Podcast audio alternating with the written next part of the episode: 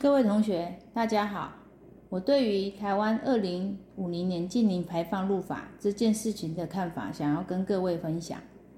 目前科学已经证实，温室效应所造成的气候变迁，影响整个地球的环境与生态的问题，已是刻不容缓、十分迫切需要解决的问题。各国政府、跨国企业团体与民间盈利、非盈利事业机构等，都纷纷提出二零五零年近零排放的宣誓与行动。我们现在所居住的台湾环境，对于这个趋势，也终于在二零二一年四月二十二日的世界地球日，由政府正式宣布要对于二零五零年达到近零排放的目标。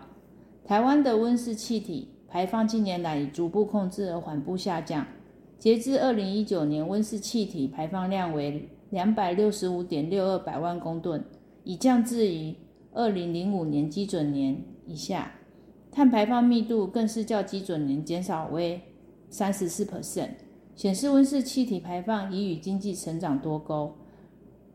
能为共同承担这个全球目标，政府亦将二零五零年近零排放入法，以应应未来中长期应应冲击之气候行动。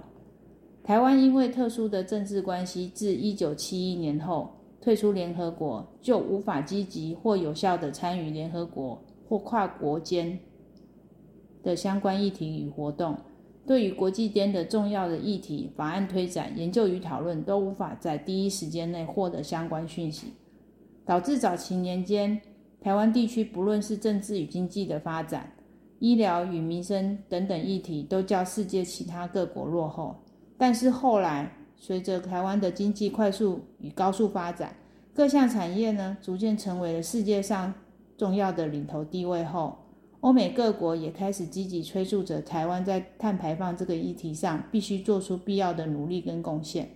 以积极达到全球二零五零年净零排放的目标。我们当然也很高兴政府能顺应全球的局势，订定相关法令条文，要求政府至相关部会等组织开始积极推展相关工作，并也同时要求民间各企业组织。配合完成这项对于地球环境，甚至是人类的未来是否能够永续生存的重要使命。以上就是我对台湾的二零五零年近零排放入法的分享，谢谢。